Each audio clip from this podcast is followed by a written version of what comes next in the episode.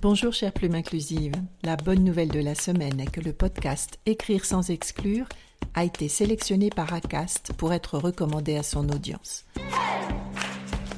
Alors, Écrire sans exclure, c'est le podcast d'une traductrice qui explore comment les métiers de l'écrit abordent le français inclusif. Parce que la langue est un outil gratuit, puissant et à disposition pour changer le monde. Retrouvez le podcast Écrire sans exclure sur l'application Acast ou sur votre appli de podcast préféré.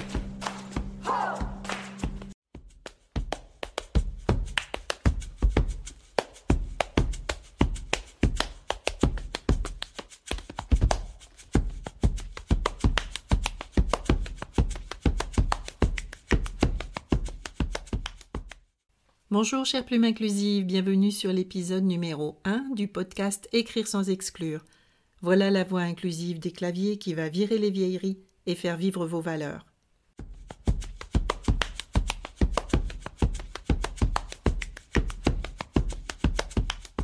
Je m'appelle Isabelle Merville, je suis traductrice et autrice de la formation Écrire sans exclure. Depuis 20 ans, je traduis, je révise, je rédige, bref, je m'exprime en français en veillant à éliminer tous les clichés sexistes. Sexistes, mais pas que. Pendant 15 ans, j'ai appliqué les règles de français autres que le masculin qui l'emporte, parce que je refusais de nommer les femmes au masculin. Ça n'a pas été facile, on est d'accord. Mais pour vous faciliter la tâche, je partage désormais toutes mes astuces pour vous aider à prendre cette nouvelle habitude. Inclure davantage de personnes dans vos écrits, nommer les femmes au féminin et élargir votre lectorat. Dans ce podcast, je m'adresse au métier de l'écrit, essentiellement, et je vous parle de la langue comme outil d'inclusion, un outil gratuit, puissant et à disposition.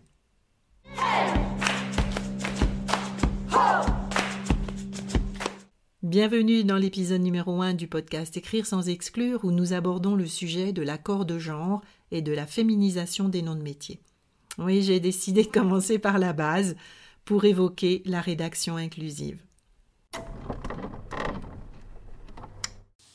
Madame le directeur est attendue en salle de réunion. Avez-vous remarqué la faute d'accord dans cette phrase? Madame le directeur est attendue en salle de réunion. Vous avez bien entendu Madame le directeur.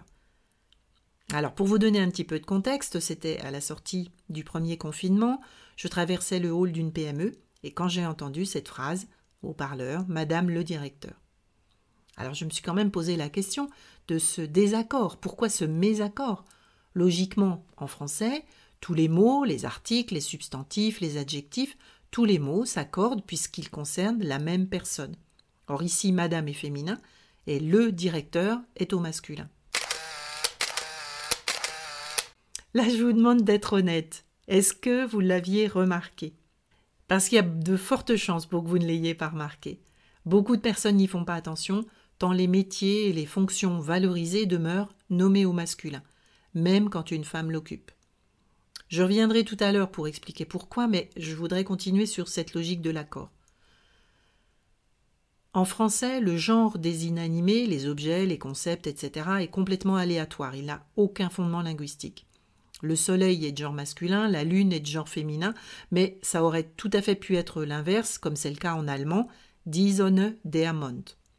En revanche, le genre grammatical concernant les êtres humains et les animaux, dans leur très très grande majorité, oui, je sais qu'il y a quelques exceptions, est directement lié à leur sexe. Léa est vendeuse, Léon est vendeur, elle est heureuse, il est heureux. Mais Madame le directeur, Comment est-ce qu'on en est arrivé là en fait? Voilà ce qui s'est passé. Au Moyen Âge, les femmes avaient un métier qu'elles exerçaient souvent, indépendamment de leur mari, et ce métier portait un nom féminin venderesse, médecine, autrice, etc. Mais plusieurs vagues de dépréciation ont eu raison des noms de métiers et de fonctions, se terminant notamment par le suffixe s, e2se, parce que euh, vous comprenez, dans Philosophès, on entend fait, c'est ça, c'était vraiment trop drôle et trop ridicule, donc non, pas question que les femmes philosophes. Ces féminins en S ont été tellement ridiculisés que leur suppression du dictionnaire quelques siècles plus tard n'a suscité aucune réclamation. Les femmes sont donc en fait progressivement écartées des professions intellectuelles et de pouvoir, parce que c'était ça la motivation première, des détenteurs du pouvoir, des décideurs, garder le pouvoir. Quand les politiques refusent l'instruction des filles, ils ridiculisent les noms de métiers qui vont avec. Et oui, la langue est politique et soutient le dogme. Donc les appellations au féminin de ces métiers sont supprimées des premiers dictionnaires de l'Académie française au XVIIIe. Exit les médecines, les philosophesses, les autrices. Bon, j'espère que vous me suivez toujours à ce stade. On en arrive à Napoléon au XIXe siècle qui décroche le pompon et parachève le travail de ses prédécesseurs jusqu'à rendre les femmes mineures sous tutelle maritale. C'est à cette époque que naît le mythe de la femme au foyer, un idéal bourgeois façonné de toutes pièces. Mais bon, ça c'est une autre histoire, mais c'était quand même bien de le rappeler ici. Avant d'accéder au début du XXe siècle à une formation de base, le baccalauréat, puis supérieure, universitaire ou professionnelle. On parle bien du XXe siècle. Jusque-là, les femmes sont privées d'enseignement. On leur refuse ainsi, très efficacement, l'accès aux professions valorisées, intellectuelles ou de pouvoir. Et là, je m'énerve un peu parce que je, voudrais préciser que les professions non valorisées, de boulangère ou de vendeuse, ont toujours conservé leur appellation au féminin. Ça, ça gêne personne. On a bien compris l'enjeu. Ici, c'est le pouvoir. Mais quand les femmes accèdent à nouveau aux études, donc début XXe, et qu'exercent les premières médecines autrices et directrices du XXe siècle. Les appellations au féminin ont disparu depuis trop longtemps du vocable courant. Et c'est pas vraiment possible de reprendre l'habitude de les nommer ici, ça fait trop bizarre. Les oreilles n'ont plus l'habitude de ces mots. Et la forme féminine ridiculiserait toute la profession, et on en revient encore à cette histoire. Donc elles sont nommées au masculin, pendant ouais, 80 ans quand même. Hein. Ouais, ouais, parce qu'il faut attendre les années 1980 pour que la commission pour la féminisation des noms de métiers, titres, grades et fonctions soit créée. En 86 exactement. Cette commission est présidée par Benoît de Groult et publie le document de référence qui s'appelle Femme, j'écris ton nom et qui propose de reféminiser les noms de métiers, titres, grades et fonctions. Le document comporte environ 2000 entrées, il est très complet, même s'il aurait besoin d'un bon dépoussiérage, vous pouvez vous y référer. Et donc en 2021, on continue de lire et d'entendre Madame le directeur. Alors je vous avais promis de revenir sur le pourquoi de ce mésaccord. On vient de voir les marées qui ont ballotté les noms de métiers des femmes. Nous vivons en France, au XXIe siècle, et nous continuons de rencontrer des mésaccords de genre pour des raisons de prestige. Car voilà les raisons qui poussent une femme à exiger elle-même parfois d'être nommée au masculin au XXIe siècle en France. Lutter durement, faire trois fois plus ses preuves qu'un homme pour accéder à la direction d'une entreprise, rend combative et prudente. Fondamentalement et très honnêtement, je comprends. Je comprends que ces femmes veuillent être nommées au masculin, parce qu'elles ont parfaitement intégré que le masculin est plus valorisant. Toute la société nous dit ça, pas uniquement la langue évidemment. La directrice d'entreprise ne veut pas être confondue avec une directrice d'école. Question de prestige. Et là, la lutte contre le sexisme rejoint la lutte de classe. Mais je digresse à nouveau. Donc j'en reviens. Une femme qui accède à un poste à responsabilité peut aussi faire preuve de solidarité et se nommer au féminin. Les règles de grammaire s'appliquent en fonction du salaire. C'est ça, t'as raison.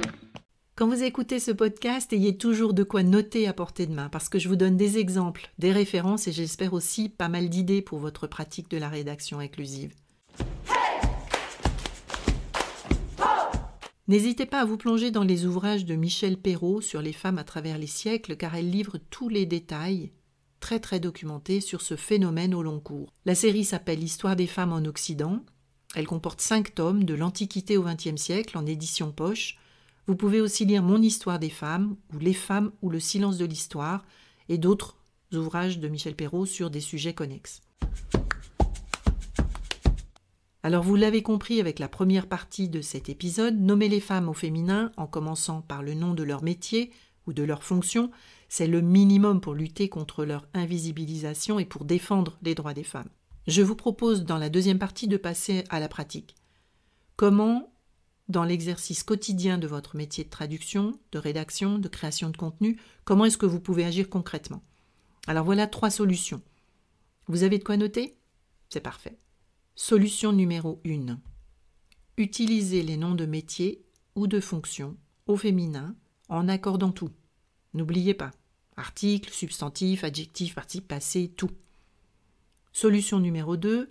Ne pas appliquer la règle du masculin qui l'emporte, notamment pour les groupes mixtes. Solution numéro 3. Bannir définitivement les expressions, les références, les stéréotypes sexistes. Sexistes, mais pas que. Et je reviendrai dans un prochain épisode sur les critères que retient la loi, auxquels nous devons faire attention à l'écrit, comme les expressions racistes, grossophobes, validistes, etc. Des exemples? Des exemples. Solution numéro 1. Utilisez les noms de métiers au féminin pour nommer les femmes. Voilà trois exemples. Marie-Claire est sapeuse pompière. Cheyenne est chirurgienne. Et Icknour est chauffeuse poids lourd. Oui, je sais, j'ai choisi des exemples qui brisent un peu les clichés, mais ça fait partie de l'exercice, n'est-ce pas? Il y a des métiers qu'on entend encore trop rarement au féminin. Donc, habituons nos oreilles. La mocheté ou la beauté d'un mot n'est liée qu'à l'habitude de l'usage. Solution numéro 2. Ne pas appliquer la règle du masculin qui l'emporte. Je vous donne sept exemples dans un petit paragraphe. Les musiciennes et les musiciens sortent du concert fébriles et enthousiastes. Les solistes font bande à part et les violonistes sont à la ramasse. En citant les musiciennes et les musiciens, je donne à voir un groupe mixte.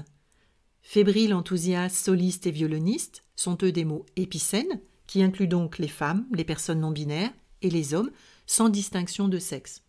Et puis les deux expressions font bande à part et sont à la ramasse pardon pour les violonistes qui m'écoutent, sont des expressions non genrées qui qualifient toutes les personnes sans exception.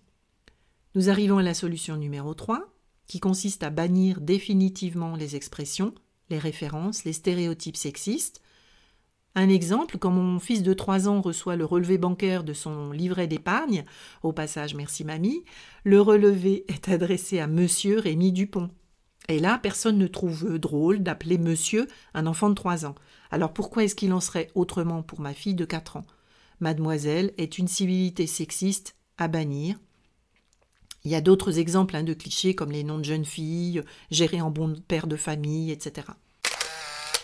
Donc nommer les femmes au féminin, c'est important pour nos images mentales, pour les jeunes filles qui se projettent dans leur orientation professionnelle et qui ont besoin d'exemples que nous leur donnions des exemples pour donner globalement une image juste de la société qui est composée de femmes, d'hommes et de personnes qui ne se reconnaissent pas dans ces deux genres.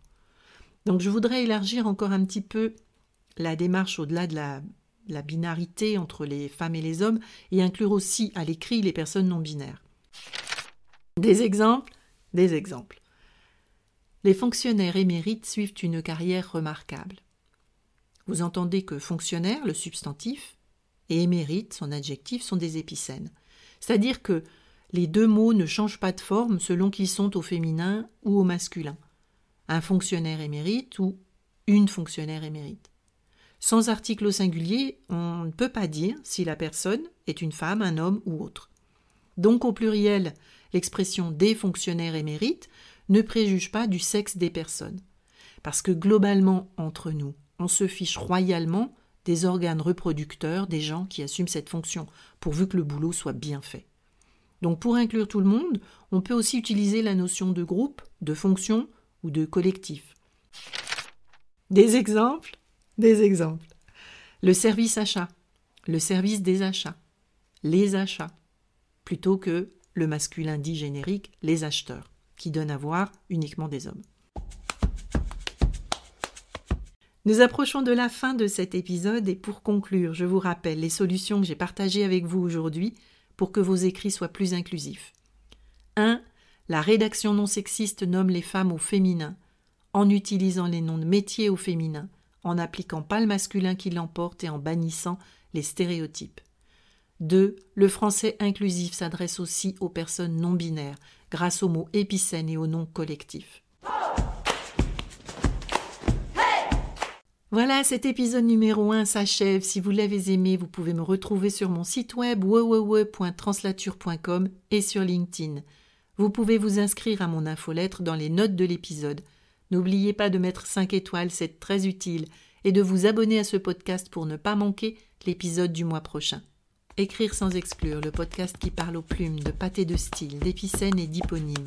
Pas de pitié pour les clichés, à vos copies, à vos papiers.